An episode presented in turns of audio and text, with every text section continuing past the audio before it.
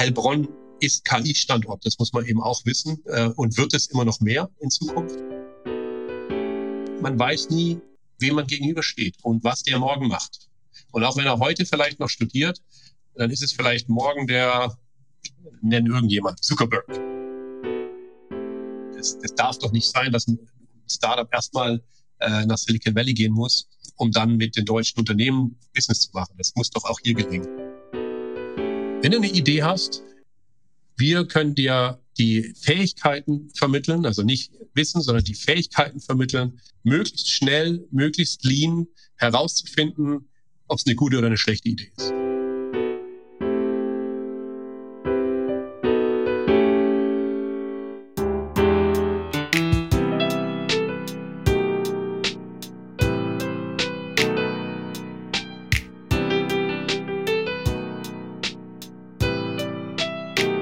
Herzlich willkommen zurück bei Work-Life Challenge. Mein Name ist Jascha Sombrutski. Mir gegenüber virtuell aus München zugeschaltet sitzt Fabian Hörst. Äh, Sascha Müller-Jentsch ist auch dabei, der sitzt in Frankfurt.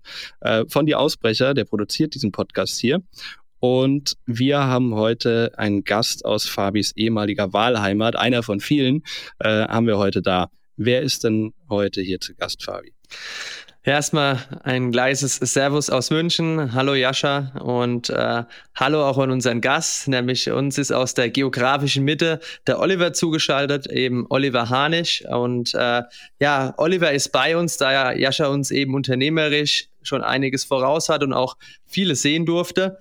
Und ja, vielleicht kurz zu deiner Vita, Oliver, um dich ein bisschen einzuführen gebürtiger Schwabe, der dann quasi über das Schwabenländle nach Schweden geschafft hat, nach Karlstadt und aber dann den Sprung in den, über den großen Teich in Silicon Valley, wo du nach vorherigen eigenen Gründungen eben den German Accelerator gegründet hast und dann eben auch, ja, vor Ort, sage ich mal, die deutsche Fahne eben hochgehalten hast und ähm, warst dann auch eine Zeit lang offizieller Vertreter des Landes Nordrhein-Westfalen in der Bay Area.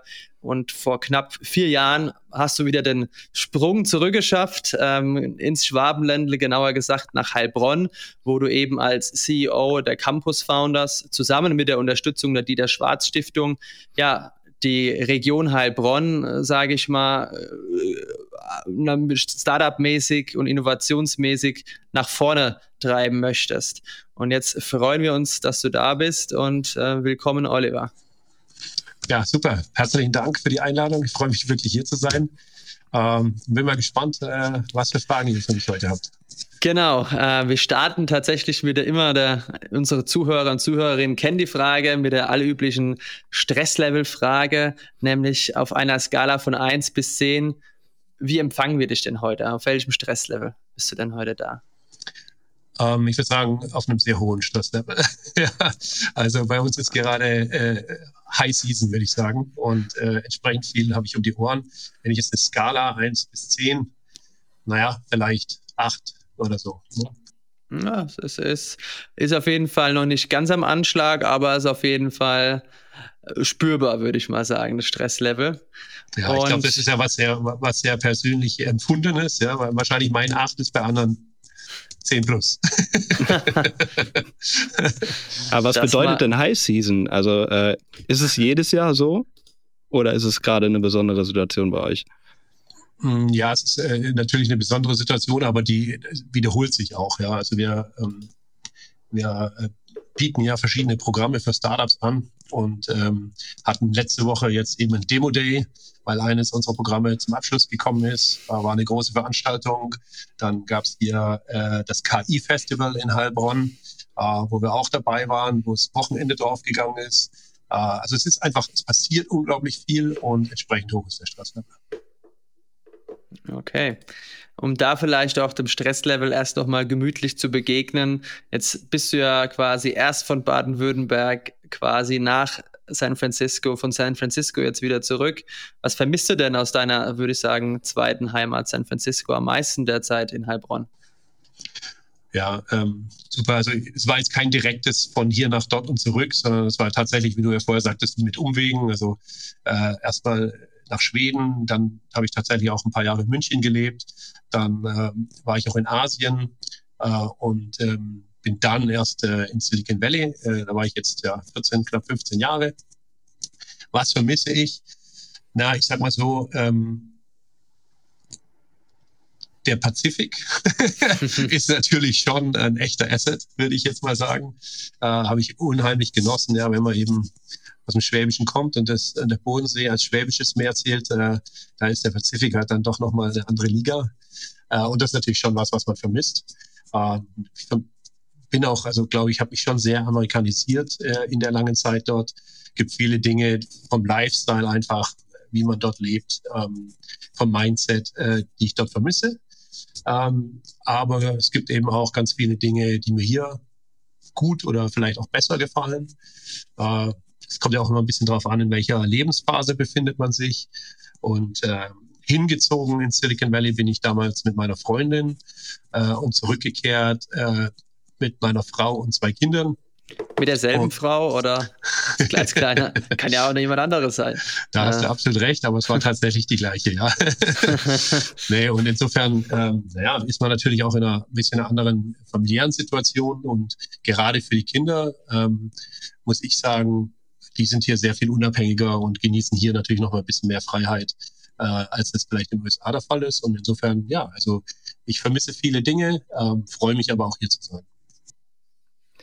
Sollen wir nochmal in deine Zeit im Silicon Valley zurückblicken äh, oder auf deine Zeit?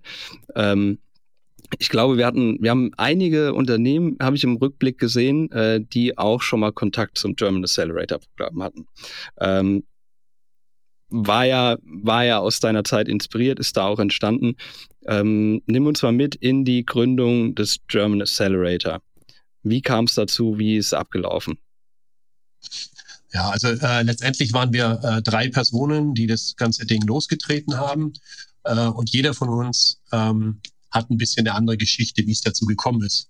Äh, meine Geschichte ist die, dass ich, ähm, naja, eigentlich, nachdem ich aus München darüber gezogen bin, ähm, immer mal, ich bin also bei dort bei einem Startup an Bord gegangen und bin dann immer mal wieder angeschrieben worden, hey, du bist doch dort, kannst du nicht mal, hast du nicht, nicht mal, ähm, du kennst doch und so weiter und so fort ähm, so dass ich da ja einfach immer ein bisschen ausgeholfen habe. Als ich mich dann aber äh, verändert habe, äh, da drüben hatte ich eben überlegt, okay, was kannst du machen? Das ist so wichtig, dass ähm, die Startups diesen Spirit da verstehen, dass man die da unterstützt. Also ich selber hatte direkt nach dem Abi das erste Mal äh, ein kleines Business gegründet, aber eben eher deutsch und kleiner gedacht, ähm, eher eine, Existen oder eine Existenzgründung und nicht ein Startup, nicht eine Startup-Gründung. Und das habe ich einfach so erst alles so richtig gelernt und verstanden, äh, wie Silicon Valley tickt und dass wir da in Deutschland ganz oft einfach anders ticken und dachte einfach, dass ich muss irgendwas tun, um den deutschen Startups da zu helfen. Das habe ich 2008 begonnen. Ähm, Erstmal so ein bisschen ähm, ja, einfach so als, als Berater wahrscheinlich, würde man sagen, Advisor, Unterstützer, ähm, aber schon mit dem Ziel, ein Programm zu machen. Ähm, bin dann auch nach Deutschland gekommen und habe das gepitcht, um da Geld einzusammeln. Das sollte eigentlich privatwirtschaftlich sein äh, und bin damit aber voll auf die Schnauze geflogen, auf gut Deutsch. Äh, die Älteren können sich auch daran erinnern, was so 2009 und so, was das für eine Zeit war und dass es da für solche Experimente im kein Geld oder wenig Geld, Geld gab. Ähm, und insofern hatte ich das, das Thema erstmal äh, beerdigt, habe aber in dem Prozess eben dann ähm, den Dietmar Haaf und den Dirk Kangieser kennengelernt äh, und gemeinsam mit denen dann ein paar Jahre später den, den German Accelerator äh, gestartet, gelauncht. Ähm, das war, ja, es ging 2011 los und die ersten Startups hatten wir dann Anfang 2012 ähm, bei uns im Valley. Gab es denn so einen Moment, äh, wo du gemerkt hast, in San Francisco, okay, hier ticken die Uhren ein bisschen anders? Gab es so diesen, diesen einen Aha-Moment? Es, es, gab verschiedene Momente.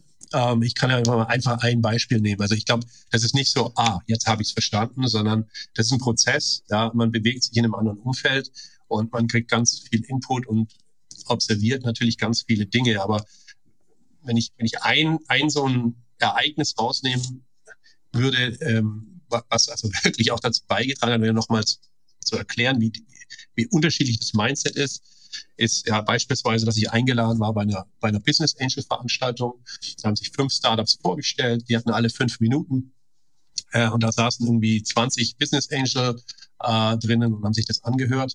Ging der erste auf die Bühne ähm, und, und sagte so, ähm, ja, also sein Pitch abgeliefert, sie suchen 500.000 als Startkapital. Ähm, nächste. Ja, kam der nächste, fünf Minuten später war er auch fertig, gesagt, was sie brauchen.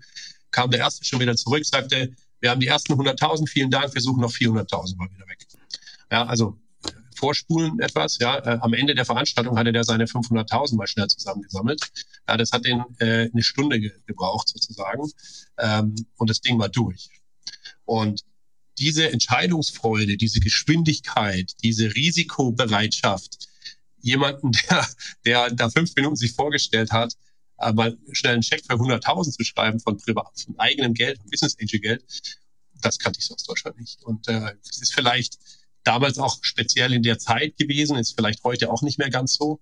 Äh, aber ich glaube einfach so, um das zu, um das zu veranschaulichen, welches Mindset und welche Geschwindigkeit dort herrscht, ähm, ist es ein ganz schönes Beispiel. Und äh, da gibt es ja solche Beispiele, aber es gibt eben auch Beispiele ja aus, aus dem persönlichen Umfeld, also dass man eben hat gar nichts mit Business zu tun, ja, dass man äh, bei uns irgendwie, ähm, nicht, wie gesagt, ich komme ja aus der Stuttgarter äh, Region und deswegen äh, bestellt man sich vielleicht einen Mercedes, jetzt bin ich in Heilbronn, da bestellt man sich halt eher einen Audi.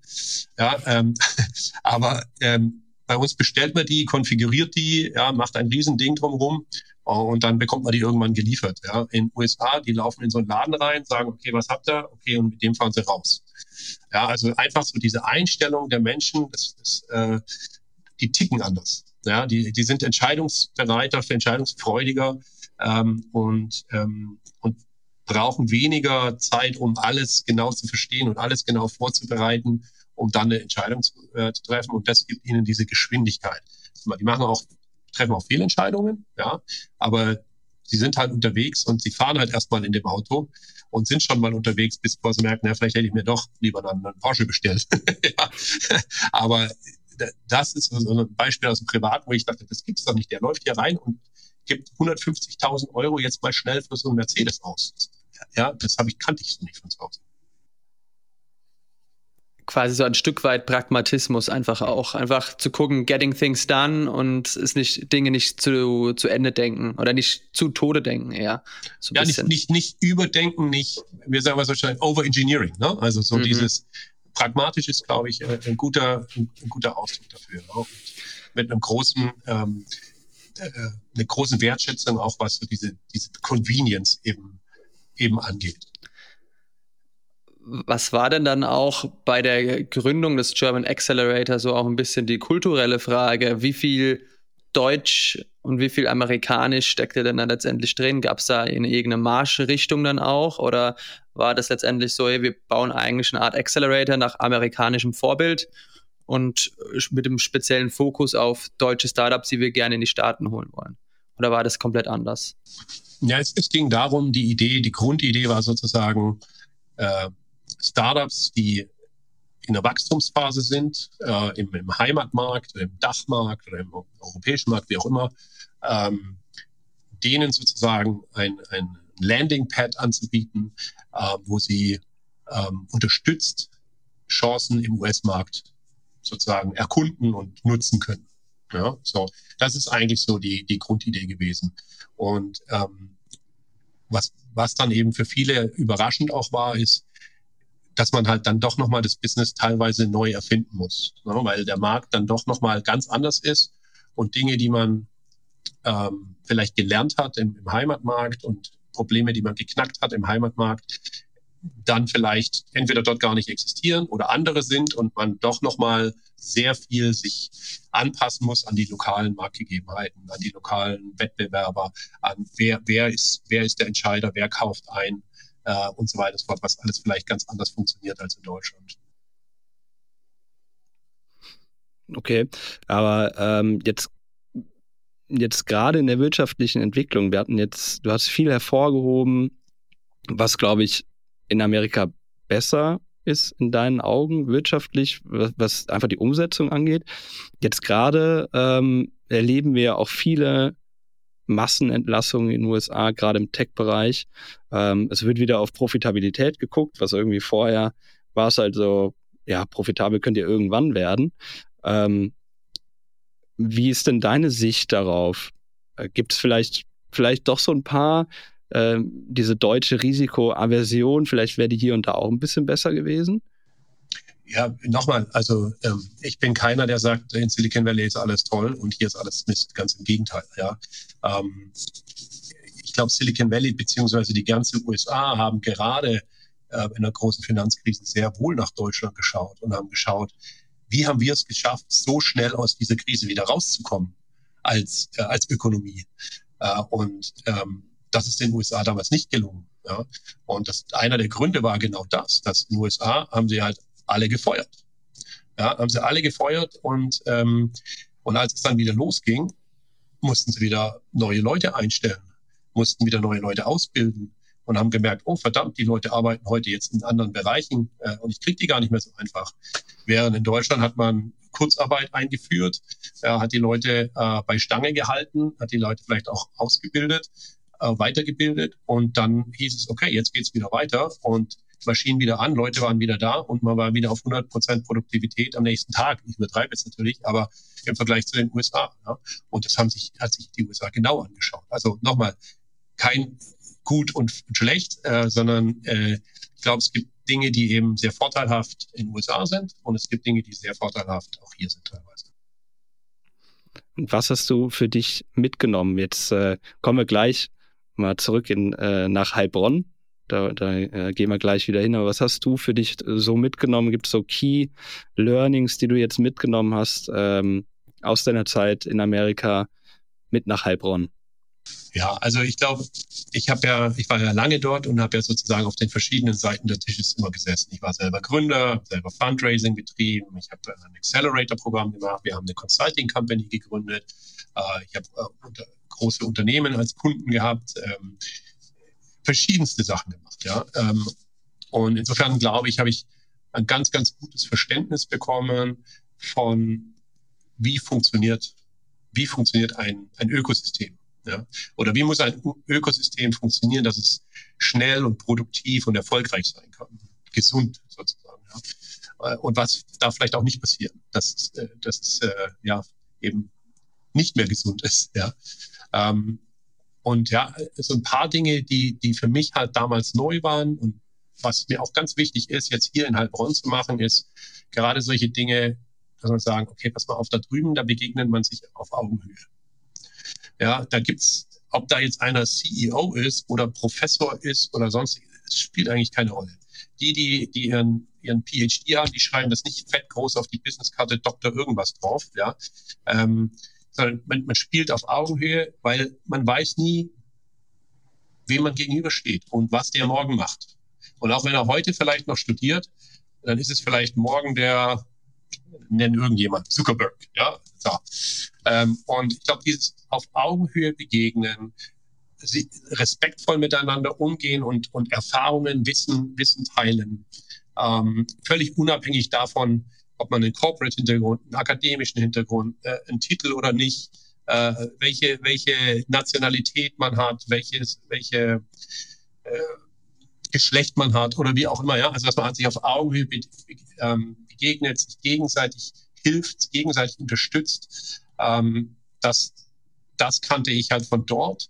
Und ich glaube, das ist auch so ein Ding, wo ich versuche, hierher zu bringen, ähm, dass noch mehr, ja, dieser Pragmatismus, wie du vorhin sagtest, dass der noch mehr äh, hier auch ankommt und dass man auf Nebensächlichkeiten erstmal ja, vielleicht verzichtet, sondern erstmal guckt, okay, da versucht mich jetzt ein junger Studi äh, als, als mich als CEO bei einer mittelständischen Unternehmen oder großen Unternehmen versucht hier ein, ein Studi der Hochschule Heilbronn äh, mich äh, anzupingen. Ja, verdammt, dann gebe ich dem jetzt mal eine halbe Stunde. Ja, so ist es da drüben. Und, und da versuche ich halt auch hinzukommen. Ich sage jetzt nicht, dass das die, die, die hier Heilbronner Unternehmen nicht machen, aber äh, ich glaube einfach durch die Bank weg, einfach nur als Beispiel Augenhöhe. Ne? Nicht nur, weil es ein Studierender ist oder Studierende sind, ähm, sollen sie mal mit irgendjemand anders sprechen, sondern man nimmt sich die Zeit. Und ähm, da passiert einfach dann ganz viel. Ne? Das, das habe ich einfach gemerkt. Und das, das haben auch die deutschen Startups gemerkt. Ja, wenn die da rübergekommen sind in Silicon Valley und sich dann der CTO von irgendeinem Riesenunternehmen mit denen getroffen hat, innerhalb von einer Woche oder zwei Wochen einen Termin bekommen. Und die kamen zu uns und sagen, du, ich habe oh, Ewigkeiten versucht, in Deutschland Termine zu bekommen. Es hat nicht geklappt. Und das Interessante dabei war eigentlich auch, dass viele der deutschen Startups mit deutschen Firmen über Silicon Valley und deren Innovationsoffices und ähnliches in, ins Business gekommen sind, was ihnen in Deutschland selber nicht gelungen ist. Und ich glaube, da müssen wir halt einfach ansetzen, ja, dass wir sagen, hey, das, das darf doch nicht sein, dass ein Startup erstmal äh, nach Silicon Valley gehen muss, um dann mit den deutschen Unternehmen Business zu machen. Das muss doch auch hier gelingen. Und da arbeiten wir halt auch ganz, ganz viel dran, so dieses auf Augenhöhe begegnen und so weiter und so fort. Also sprich schon auch versuchen, diese, würde ich sagen, dieses kulturelle Eis peu à peu aufzubrechen. Dass du vielleicht auch, kann ich mir vorstellen, ich meine, Baden-Württemberg ist ja bekannt für seine Mittelständler, was man wahrscheinlich auch das eine oder andere Mal auch noch vorfindet, alte Strukturen. Ähm, ja, die Mittelständler sind eigentlich super. Ja, also ich glaube, das ist ein, ein riesen äh, Asset, den wir hier haben. Ob das jetzt in Heilbronn ist oder in Baden-Württemberg. Es gibt ja in Deutschland auch noch andere Regionen, wo viele Mittelständler sind. Aber das, das Tolle daran ist ja, die, viele der Mittelständler sind familiengeführte Unternehmen. Ja, die besitzen die Unternehmen, die managen die Unternehmen nicht, sondern die besitzen die Unternehmen. So, und dann können die auch eine Entscheidung treffen. Und wenn ich die Chance habe, mit solchen Leuten zu sprechen, die eine Entscheidung treffen können, und wenn die Nein ist, aber dann weiß ich Bescheid.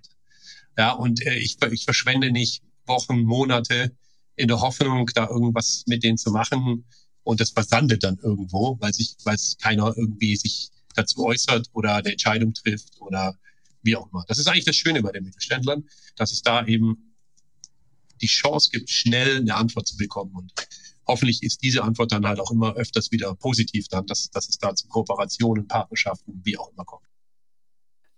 Jetzt hast du vorhin oder gerade eben schon auch bei deinen Ausführungen gesagt, du hast verschiedene Teile des Ökosystems kennengelernt. Und wir haben uns im Vorfeld auch bei der Voranalyse natürlich auch gefragt, Mensch, was sucht denn der Oliver im, jetzt im Schwabenländle, wo man doch da jetzt, wo du sagst, beim Pazifik wohnt, wo einen die Sonne eigentlich jeden Tag küsst. Was sucht er denn da? Ist es vielleicht auch die Herausforderung, den, für dich den nächsten Schritt zu gehen, zu sagen, jetzt habe ich Unternehmen aufgebaut, ich habe wahrscheinlich auch erfolgreich investiert, ähm, ich habe Accelerator aufgebaut, jetzt vielleicht ein ganzes Ökosystem mitzugründen, mit aufzubauen? Ähm, ja, äh, sicher, sicherlich auch. Also ich muss zugeben, ich hatte das nicht auf dem Radar. Also ich meine jetzt gar nicht Heilbronn, sondern ich hatte eigentlich nicht vor, nach Deutschland zurückzukommen. Ähm, ich habe aber dann die Einladung nach Heilbronn bekommen ähm, und äh, bin dieser natürlich gefolgt und habe eben erfahren, was hier, dass es hier eine Vision gibt, dass es hier ähm, die Idee gibt, was man in ein paar Jahren, in welchen Schritten man was in ein paar Jahren erreichen will, wie man von dieser halb Bronx, äh, ja, also sehr industriellen äh, Stadt hin in eine eher bildungsorientierte, äh, forschungs- äh, und unternehmertumorientierte äh, Stadt und Region sich entwickeln will. Und man hat einen Plan gehabt und äh, hat das bereits begonnen gehabt, Dinge zu machen. Und dann habe ich natürlich gemerkt, so, äh, äh durch auch äh, den Austausch, dass, hey, ich glaube, da kann ich einen echten Mehrwert bringen. Ja, weil ich, eine meiner Fragen war sozusagen, gibt es denn irgendwie Pläne für eine Programmierschule? Die gab es damals nicht. Ja, heute gibt es die 42 Heilbronn, ähm, die wir jetzt hierher geholt haben, wo ich äh, auch einen, einen Freund äh, aus Silicon Valley, der bei Google war, begeistern konnte, Thomas hier nach Heilbronn, äh, nach, genau, Thomas der war auch schon bei uns zu Gast. Richtig, genau. ja, den begeistern konnte, hier mir zu folgen äh, und, und äh, der auch verstanden hat, dass hier was Großes passiert.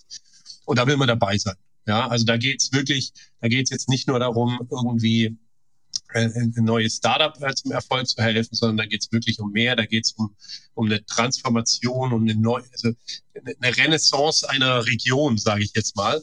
Ähm, und das hat, das fand ich spannend. Ja, also ich habe immer mal wieder irgendwelche Jobangebote aus Deutschland bekommen, wo ich äh, nie annehmen konnte. Ja, ähm, und das war das erste Mal, wo ich gesagt, zu meiner Frau gesagt habe: Du pass mal auf, also dafür würde ich nach Deutschland gehen. Ja, und ähm, ja, glücklicherweise hatte sie da auch Lust drauf. Ja, ist ja eine große Entscheidung. Wie lange hast du die mit dir rumgetragen? Wie lange wurde das ausdiskutiert? Äh, nicht lang. Also ähm, wie gesagt, wir, wir waren lange dort. Äh, wir haben Höhen und Tiefen dort mitgemacht. Wir haben die Finanzkrise mitgemacht. Wir haben das, die eklige Seite des Silicon Valley oder des, von Kalifornien eben auch gesehen. Äh, und man muss wissen, meine, meine Frau hat äh, in ihrem Leben vorher noch nicht nur ein paar wenige Jahre in Deutschland gelebt gehabt. Ähm, und ähm, wollte eigentlich gerne mal in Deutschland leben. Insofern, ähm, für mich war es so, ich bin hier rausgegangen und war eigentlich inspiriert von dem, was ich, äh, was ich hier erfahren hatte, was hier passieren soll, was schon passiert ist. Und auf dem Rückflug habe ich eigentlich schon gedacht, irgendwie, das fühlt sich so an, das willst du machen. Ja.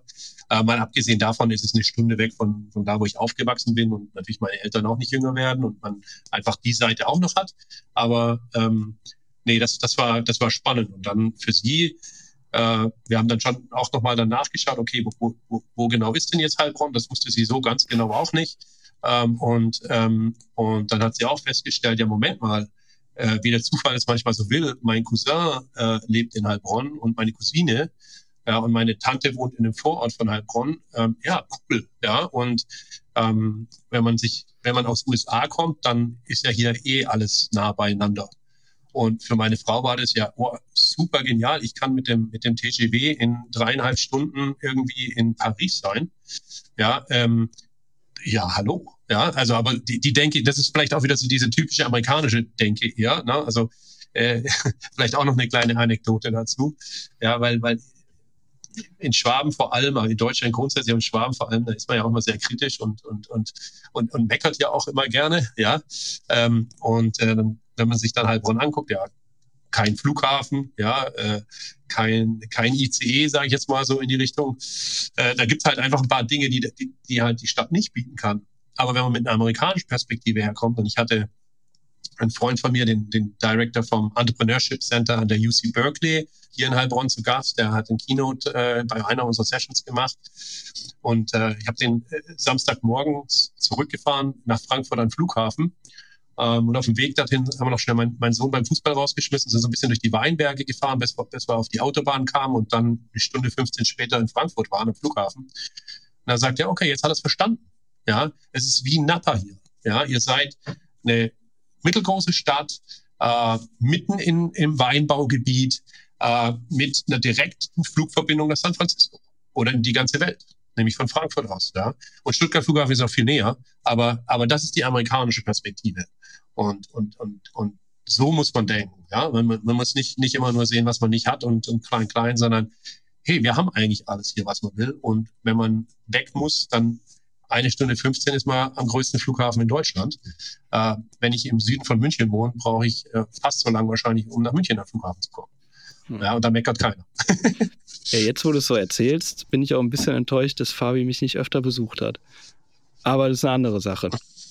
Aber äh, erzähl doch mal, was, was genau ihr mit den Campus Founders so vorhabt und was genau auch deine Rolle ist, was, was so deine tägliche Arbeit ist. Ja, ja mit Campus Founders ähm, erobern wir erst die Welt äh, und dann den Mars. ja, Spaß, Spaß beiseite. Wir hatten jetzt gerade bei unserem Demo Day äh, KI-generierte Speech von Elon Musk und er, er motivierte uns jetzt den Mars zu äh, besiedeln. Ja, nee, ähm, also was Campus Founders. Also wir verstehen uns oder wir verstehen uns als Startup und Innovationshub hier, äh, sind auf dem Bildungscampus in Heilbronn. Da passiert gerade unheimlich viel. Also die Leute, die noch nicht mitbekommen haben, was in Heilbronn passiert, also müssen wir unbedingt nachhol nachholen. Ähm, extrem spannend, was passiert. Äh, wir sind eben hier diejenigen, die das Thema Startup und Co-Innovation vorantreiben. Sprich, wir, bieten verschiedene Programme und Plattformen an, um entweder Talente auszubilden. Wir sagen immer Future Founders auszubilden. Also sprich, wir arbeiten ganz viel äh, mit Hochschulen, über 14 Hochschulen oder 13 oder 14 Hochschulen sind wir, glaube ich, insgesamt, ähm, um äh, Talente auszubilden, Entrepreneurial Mindset, Methoden, Kompetenz und so weiter. Wir haben verschiedene Startup-Programme, äh, Accelerator, AI Founders, also ein, ein Incubator-Programm speziell für AI-Startups. Ähm, wir haben ein Venture Studio, das kleinere Investments macht, ähm, um Startups zu helfen, Investor ready zu werden. Ähm, und wir haben einen ganzen Bereich, den wir wirklich unserer Community, unserem Ökosystem widmen und da verschiedene Plattformen aufbauen. Vielleicht habt ihr mitbekommen, wir haben letztes Jahr das erste Mal die Heilbronn Slush organisiert. Das ist eine regionale, regionale Version der Slush-Konferenz in, in Helsinki. Wir haben dafür die Lizenz bekommen und das letzte Mal das erste Mal gemacht und jetzt im Oktober diesen Jahres werden wir es das zweite Mal machen. Also es sind so Aktivitäten, die wir machen, wo wir Gründer ausbilden, Startups helfen, erfolgreich ihre Produkte zu validieren, erfolgreich den Markteintritt zu schaffen, erfolgreich äh, Finanzierung zu bekommen und bauen das Ganze in ein Ökosystem ein, wo wir eben nicht nur Investoren, Startups und Studierende dazu bringen, sondern für uns in der Region ja eben ganz wichtig, eben auch die ganzen Unternehmen. Ja, ob das die großen Player sind, die wir hier vor Ort haben, oder eben auch die Mittelständler, wie eben schon besprochen. Vielleicht, um darum noch ein paar Zahlen und Daten und Fakten dazu zu bringen. Aktuell habt ihr 80 Startup-Mitglieder, Mitglieder über 2235 Teilnehmende, 15 Unternehmenspartner und glaube knapp 1300 Community-Mitglieder. Was ich im Vorfeld so gelesen habe, es entspricht ja wiederum dem, ähm, vielleicht kannst du dazu auch noch was sagen, ist ja die, die Prämisse, Pragmatismus zu leben. Also sprich, die Startups schnell an ihr Ziel zu bringen. Das heißt, Produkte schnell validieren zu können und im Best Case auch vielleicht schnell ans Geld zu kommen. Ist das so, so ein bisschen? Äh, äh, so ist es, ja. Also äh, genau, also wir, wir sind privat finanziert. Das gibt uns äh, die Möglichkeit, schnell zu sein. Ja. Äh, und ähm, versuchen das dann auch dem, dem gerecht zu werden. Es gelingt uns meistens, nicht immer, ja, aber ähm, wir versuchen da wirklich schnell zu sein. Also wir, wir klopfen da Programme raus, wir testen das, wir agieren wie ein Startup am Markt, ja, äh, iterieren äh, und ähm, und so weit, so gut, haben wirklich spannende Dinge äh, jetzt geschaffen. Wir haben jetzt gerade, wie gesagt, den Demo der unserer zweiten Durchlauf der AI Founders gehabt. Da hatten wir über 200 Bewerber ähm, die, äh, für dieses Programm äh, aus ganz Deutschland und teilweise sogar international. Und aus diesen 200 haben wir zehn ausgesucht, ähm, die wir ins Programm aufgenommen haben, ähm, die hier vor Ort sind und die wir jetzt graduiert haben und von denen wir eben hoffen, dass die es wirklich schaffen, im Markt anzukommen, Wachstum zu generieren und idealerweise natürlich auch hier aus unserem Ökosystem heraus. Jetzt haben wir neben dem Thema äh, AI, da müssen wir gleich auch nochmal bisschen ausführlicher drüber sprechen, ähm, legt ihr auch, glaube ich, einen großen Wert auf Future Skills. Ähm, und du hast gesagt, ihr bildet Gründerinnen und Gründer von morgen auch aus. Was sind denn die Skills, die in deinen Augen Gründerinnen und Gründer von morgen brauchen? Ja, ähm, gut, ich glaube, Future Skills ist ein bisschen breiter. Ähm, also bei uns geht es eher so um die Entrepreneurial Skills. Ne? Also und Entrepreneurial Skills sind sozusagen eine Untergruppe der Future Skills. Äh, aber wir nennen das tatsächlich Future Skills, da habt ihr absolut recht, ähm, weil Future Skills der Be Begriff da draußen ist, der auch mit Unternehmen resoniert. Ja, und ähm, ich glaube, eines der Potenziale, die wir hier in der Region, aber auch in ganz Deutschland haben, äh, ist eben noch mehr Startup-Aktivität aus bestehenden etablierten Unternehmen herauszubekommen. Also ob das jetzt dann Tochterunternehmen werden oder Spin-offs werden oder, oder, oder was auch immer. Und deswegen haben wir ganz bewusst diesen Begriff Future Skills ähm, genommen, weil die HRler in den Unternehmen, die verstehen Future Skills. Wenn ich denen ankomme mit Entrepreneurial Skills, dann ah, brauchen wir noch nicht. Ja, ich bin jetzt ein bisschen böse, ja. aber, aber ja. Ähm, ist, ist eine schwere Frage. Also ich meine, ähm, ich glaube, was ich, was ich sagen kann, ohne jetzt hier eine Liste von, von Skills darunter zu beten, ich glaube, was, was wichtig ist und was wir vielleicht auch anders machen als andere, ist bei uns ist erstmal wichtig sozusagen, dass du dein Problem identifiziert hast oder dein, dein, deine Technologie gebaut oder was auch immer und, und das eben nah am potenziellen Kunden. Ja, also wir gehen nicht daher und fangen an, welche Gesellschaftsformen gibt es und was sind die Risiken bei der Gründung und da, da, da, da, da. Ne? Also wir, wir verstehen uns da jetzt nicht als Bildungseinrichtung, die jetzt Wissen vermitteln will. Darum geht es bei uns jetzt nicht. Sondern bei uns geht es wirklich darum, dass wir sagen, äh, wenn du eine Idee hast, wir können dir die Fähigkeiten vermitteln, also nicht Wissen, sondern die Fähigkeiten vermitteln, möglichst schnell, möglichst lean, herauszufinden, ob es eine gute oder eine schlechte Idee ist. Ja? Äh, und ob du die weiterverfolgen solltest oder nicht. Und ähm, ich glaube, darum geht es im Kern. Ja, dass man eben, was wir vorhin gesagt haben, nicht verkopft daran geht, erstmal 100 Gründe findet, warum man es nicht machen sollte, sich dann mit irgendwelchen rechtlichen Themen auseinandersetzt und dann eigentlich schon keinen Bock mehr drauf hat. Ja, sondern äh, es geht darum, ich habe eine Idee, ich habe da ein Problem identifiziert, ich habe jetzt irgendwie in meiner in meiner Doktorarbeit irgendwie was erarbeitet oder ein Forschungsergebnis erzielt oder was auch immer und jetzt lass uns doch mal gucken, ob wir damit mehr machen können, als dann nur eine Veröffentlichung drüber machen ähm, oder wie auch immer. Ne? Und, und da haben wir eben verschiedene Programme, die, die da ansetzen, wo wir, wo wir die Leute begleiten und ihnen eben dieses ja pragmatische, um das wird wieder aufzugreifen, ja hemdsärmliche teilweise auch. Ja, du musst halt rausgehen und du musst mit den Leuten sprechen von denen du glaubst, dass es deine Kunden sind und die so ein Produkt brauchen. Ja, da bringst ja nichts, wenn du studierst, liest, Marktresearch machst, äh, Marktresearch im Sinne von Desk Research machst und guckst irgendwie, was Gartner jetzt schreibt, wie groß der Markt in Zukunft ist. Ja, also da, das ist dann teilweise wirklich das hemdsärmliche Arbeit. Du musst rausgehen, du musst deine Kunden treffen, du musst mit denen reden, deine potenziellen Kunden treffen, musst mit denen reden. Und, musst, und deswegen sagen wir auch, wir sind Hub für Startups und Co-Innovation oder Co-Kreation in dem Sinn, weil du musst eigentlich die Dinge erarbeiten gemeinsam mit deinen potenziellen Kunden. Und das ist, glaube ich, die Chance, die wir den, den, den Startups hier eben auch geben, diese Nähe zum Unternehmen, zu ersten Kunden äh, und mit Kunden gemeinsam Produkte entwickeln, die sie dann auch tatsächlich wollen und brauchen. Mhm. Wie hoch ist denn bei euch die Durchfallquote aktuell? Gibt es viele, denen der, wo der Traum relativ schnell zerplatzt oder ist es dann vielleicht anders gefragt? Denkt ihr dann auch da in Lösungen, wie man vielleicht es dann doch zum Laufen bringt? Oder seid ihr eher der knallharte Spiegel? Ja, Durchfallquote würde ich jetzt, so ist es jetzt gar nicht nennen, weil wir haben verschiedene Programme. Also, ähm, und es ist schon richtig, dass es nicht alle zum Ende schaffen. Ne? Also gerade bei so einem AI Founders Programm oder sowas, ähm, da ist es natürlich, da musst du erstmal reinkommen. Und wenn du da drin bist, das ist schon, da wird mit Milestones gearbeitet und so weiter. Und wenn du, die, wenn du dann halt da nicht lieferst, dann bist du da raus. Das ist einfach so. Ja.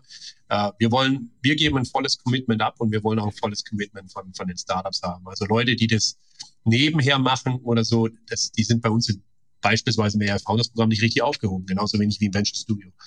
Wir haben aber auch Programme, äh, wo wir sagen, hey, okay, ich verstehe, du hast eine Idee und du bist mal so nebenher mal gucken, ähm, ob da mehr damit passieren kann. Und ich verstehe, du hast da, du bist da angestellt und hast ein gut, gutes Income, bist bei einer tollen Company. Ja, und deswegen haben wir auch Programme, wo wir da helfen. Ja, ähm, insofern eine Durchfallquote oder so gibt es bei uns nicht. Ähm, aber es gibt, es gibt Teams, die entweder dann nicht graduieren bei uns, weil sie vorher rausfallen oder äh, es gibt Teams, die, ähm, die auch die aufhören, die pleite gehen, die äh, auseinanderbrechen. Also es ist bei uns wahrscheinlich nicht viel anders wie, wie woanders. Ähm, aber wir versuchen natürlich, was jetzt die Programme angeht, schon sehr selektiv zu sein. Ähm, ich glaube, man kann nie irgendwie jetzt die Idee oder was auch immer von denen bewerten. Ähm, das muss der Markt bewerten, aber man kann sicherlich äh, versuchen, die Gründerteams zu verstehen, deren Motivation zu verstehen, deren Kompetenz zu verstehen und deren Growth Mindset oder Entrepreneurial Mindset versuchen zu verstehen. Und, und ich glaube, wenn man die Zutaten hat, dann ist schon, ja, die, die Hälfte ist schon geschafft. Jetzt haben wir schon ein paar Mal den, den AI-Fokus gehört, künstliche Intelligenz. Äh, wie, wie groß ist denn da gerade der Andrang? Also in Amerika hat man es eine Zeit lang mitbekommen, nachdem ChatGPT das irgendwie für alle zugänglich gemacht hat. Auf einmal gab es irgendwie sieben, äh, gab es irgendwie 200 Startups pro, pro Woche gefühlt, die da aus dem Boden geschossen sind. Wie ist der Andrang da bei euch gerade? Naja, also ich sagte ja auch, wir haben gerade auch 200, 200 Bewerber für unser Programm bekommen. Also es, es ist ein heißes Thema. Ja, es ist ein heißes Thema in Silicon Valley. Ich war vor wenigen Wochen wieder dort, äh, habe mich auch mit den großen Playern dort getroffen, sowas wie Google und Nvidia und solche Dinge. Ja, es ist ein Hype dort. Ja, und es ist im Moment einfach auch ein riesen Excitement hier in Deutschland und in Europa. Ähm, ja, also ich glaube, dass ich hatte, wir hatten jetzt das KI-Festival bei uns äh, letztes Wochenende. Äh, auch eine ganz tolle Geschichte, wo eine ganz interessante Mischung von Menschen zusammenkommt, die auf der einen Seite absolute Cracks und Experten sind, äh, und Startups machen oder in Unternehmen sich mit KI beschäftigen. Auf der anderen Seite aber auch eine Familie, die mal mehr erfahren möchte, was denn KI eigentlich für mein Leben bedeutet. Ja, war ganz spannende Sache. Also ähm, man, man merkt und Heilbronn ist KI-Standort. Das muss man eben auch wissen äh, und wird es immer noch mehr in Zukunft. Also für, für die Hörer, die, hm, wie gesagt, jetzt Heilbronn nicht so kennen, es gab vom Land Baden-Württemberg, ich weiß jetzt nicht, wie lange das her ist, zwei Jahre oder so, äh, eine Ausschreibung äh, und es wurde ein Standort für, eine, für, den, äh, für einen KI-Innovationspark gesucht. Ähm, da haben wir uns auch für beworben und wir haben den Zuschlag bekommen. Das heißt, seit zwei Jahren bauen wir jetzt auch neben all den anderen Dingen, die wir machen, eben ähm, den, den Landesstandort für KI auf. Ja. Und das ist ein Riesenprojekt, ein riesen, riesen Projekt. Da entsteht ein komplett neuer Stadtteil ähm, in Heilbronn mit äh, Jobs, mit äh, Research, mit allen möglichen Themen rund um AI. Ähm, aber eben Fokus ganz schwer, ganz groß auf angewandte AI, also Applied AI. Ähm, sprich, Unternehmen werden dort mit Startups kooperieren, die AI-Lösungen haben. Das heißt, wenn ich ein Startup bin, das im AI-Bereich bin, kann ich beispielsweise zum Campus Founders kommen, im AI Founders Programm mit, mitmachen und bekomme da dann Zugang zu, äh, zum EPI, also Innovation Park Artificial Intelligence äh, und den ganzen Memberfirmen dort. Und so, so entsteht hier Schritt für Schritt ähm, ein, ein total spannendes Umfeld ähm, für angewandte künstliche Intelligenz, sage ich mal. Jetzt muss ich dann nochmal nachfragen, weil mich das auch persönlich interessiert. Welche Rolle hat denn auch bei dem Zuschlag und auch speziell in eurem Vorhaben die Schwarzgruppe gespielt?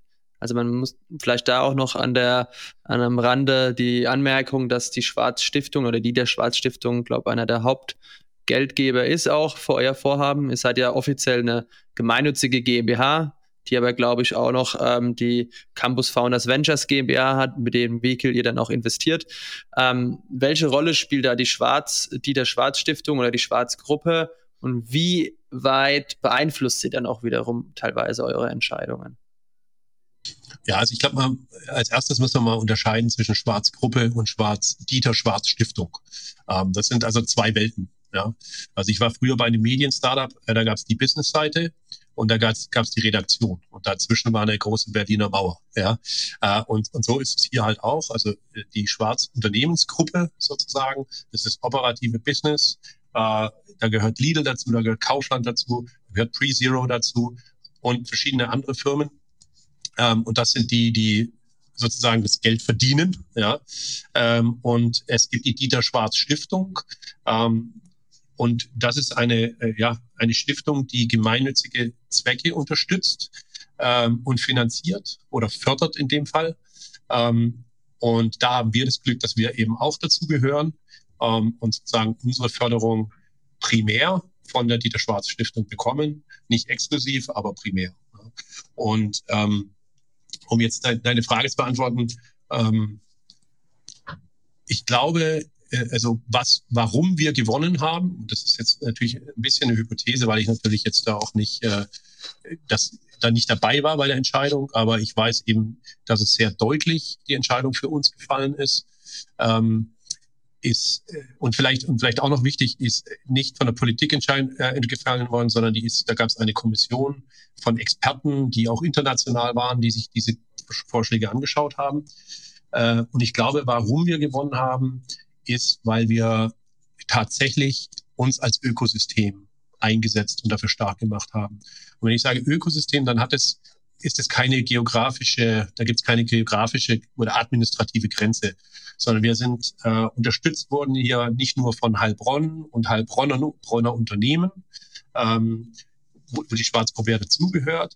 Äh, wir sind auch, äh, die Region Heilbronn-Franken ist ist eine Flächenregion, die ist sehr groß. Also man kann hier echt eine ganze Weile durch die Region fahren, bis man an die bayerische Grenze kommt, ja, ähm, oder an die hessische auch, ja. Also ähm, ist eine große Flächenregion mit anderen Städten, die auch äh, alle unterstützt haben, ob das Richtung Schwäbisch Hall oder Kreisheim oder Bad Mergentheim oder Künzelsau, wo ja die Wirtgruppe Gruppe auch sitzt als Beispiel. Also ja, und dann auch über unsere regionalen Grenzen hinaus. Also wir haben auch tolle Unterstützung aus Mannheim, äh, von der SAP-Seite, äh, also, also Waldorf und so bekommen, weil, weil wir diese Vision haben und da was machen wollen und sich ganz viele damit identifizieren konnten. Äh, und natürlich gibt's gibt's die Hauptstakeholder, die Initiatoren, die das getrieben haben. Und da gehört natürlich die Stadt dazu, die auch das Land, was dafür benötigt wird, äh, um sowas bauen zu können, zur Verfügung hatte, was ja auch Glück ist. Konnte auch nicht jede Gemeinde oder jede Stadt so eine Fläche zur Verfügung stellen. Äh, es gehörte natürlich die, die ähm, Stiftung dazu, die halt vielleicht auch finanzielle Mittel hat, die es nicht überall gibt. Ja, äh, und es gehört in eine Schwarzgruppe und andere Unternehmen dazu, die sich da halt auch wahnsinnig eingebracht haben, das Ding inhaltlich mitzugestalten und auch sicherzustellen, dass es eben ja nicht ein reiner Forschungsstandort wird oder ähnliches, sondern dass es halt wirklich um angewandte AI geht. Und ich glaube, das war eben auch einer der Dinge, warum wir gewonnen haben. Dass wir sagen, es war A, ist auf einer sehr breiten Basis mit ganz viel Buy-in von anderen Leuten, die vielleicht auch historisch gar nicht immer so Heilbronn-freundlich sind, sage ich jetzt mal, oder, oder nahe sind, sondern, äh, sondern die wirklich da zusammengekommen sind und gesagt haben, hey, wir verstehen, AI ist ein Riesenthema. Das hat nichts mit Lokalpatriotismus zu tun. Das geht über eine Region hinaus, das geht über ein Bundesland hinaus, das geht über Deutschland hinaus. Und wenn wir global eine Rolle spielen wollen, was AI angeht, dann müssen wir alle zusammenarbeiten, alle zusammen äh, äh, ja, kollaborieren sozusagen. Und deswegen unterstützen wir auch die, die Bewerbung von, von Heilbronn. Und ich glaube, das so im Gesamten, ähm, plus natürlich die, die Inhalte, die wir da auch äh, sehr kreativ mitgestaltet haben, äh, wo ja auch so ein KI-Festival mit dazu gehört oder ein KI-Salon, wo wir halt auch gesagt haben, uns ist wichtig, dass wir nicht nur irgendwie äh, in so einem Elfenbeinturm hier stattfinden, sondern dass wir auch die Bevölkerung mitnehmen ähm, und, und KI der Bevölkerung näher bringen. Ich glaube, das sind alles so Dinge gewesen, die letztendlich dazu geführt haben, äh, dass, dass wir das bekommen haben. Wo stehen wir denn in deinen Augen äh, in Deutschland gerade beim Thema KI? Ja, also äh, ich bin jetzt nicht der super duper KI-Experte, aber ich kann dir sagen, wie ich das sehe von, von meiner unternehmerischen Perspektive. Ähm,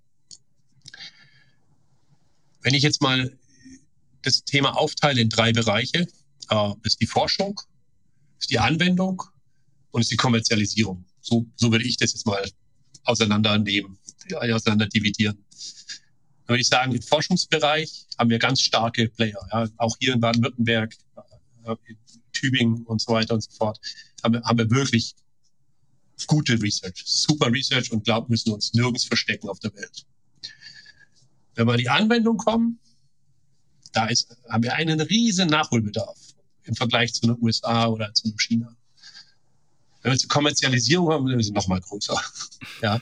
Und deswegen auch mein Fokus, ich bin kein Researcher, ich bin kein Akademiker, ich bin kein Technologe, ich bin Unternehmer, ja, und für mich geht es eben genau um diesen Bereich Anwendung und Kommerzialisierung.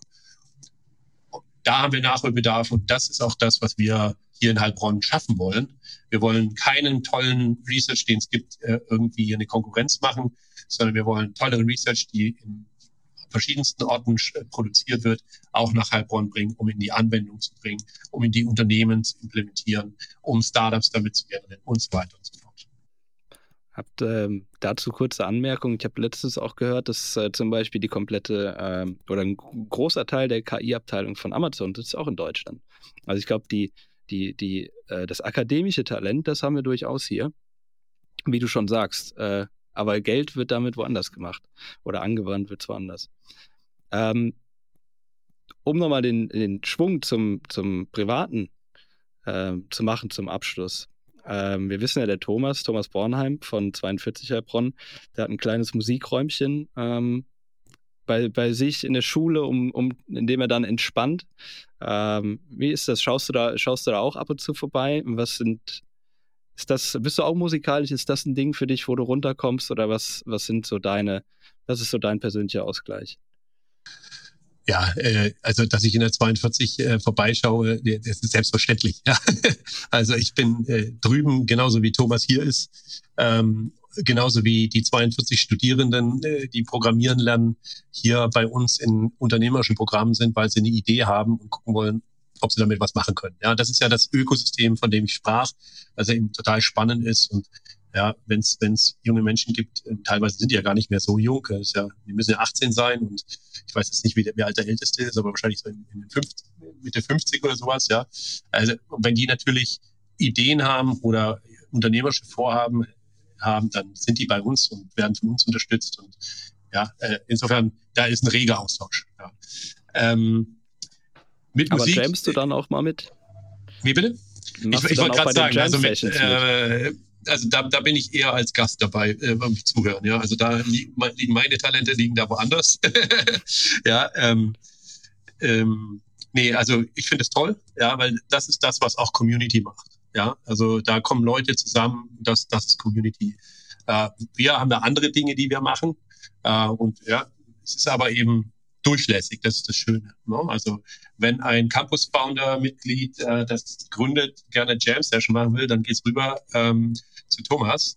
Wenn ein 42-Studi gründen will, kommt er zu uns. Wenn ein äh, Gründer bei uns ähm, ein, ein Makerspace braucht, um irgendwie Prototypen zu bauen, dann haben wir hier die Experimenta, äh, Deutschlands größtes Science Center mit einem tollen Makerspace. Also wir arbeiten hier wirklich alle Hand in Hand. Und das ist das, was ich auch vorher versucht habe zu vermitteln. So die, es gibt eine Vision, es gibt einen Weg dorthin. Und da gibt es immer mehr Lego-Steine, die jetzt so aufeinander äh, gesetzt werden und, und passen. Ähm, und das liegt aber auch alles an den Menschen, die das machen.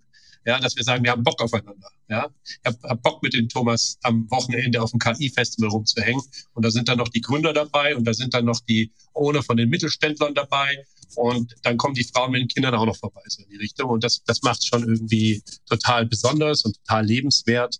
Ähm, und und ähm, ja, äh, hol, auch wenn es dann Arbeit ist, teilweise holt einen dann auch schon ein bisschen, bisschen runter. Ja. Also das ist das auf jeden Fall.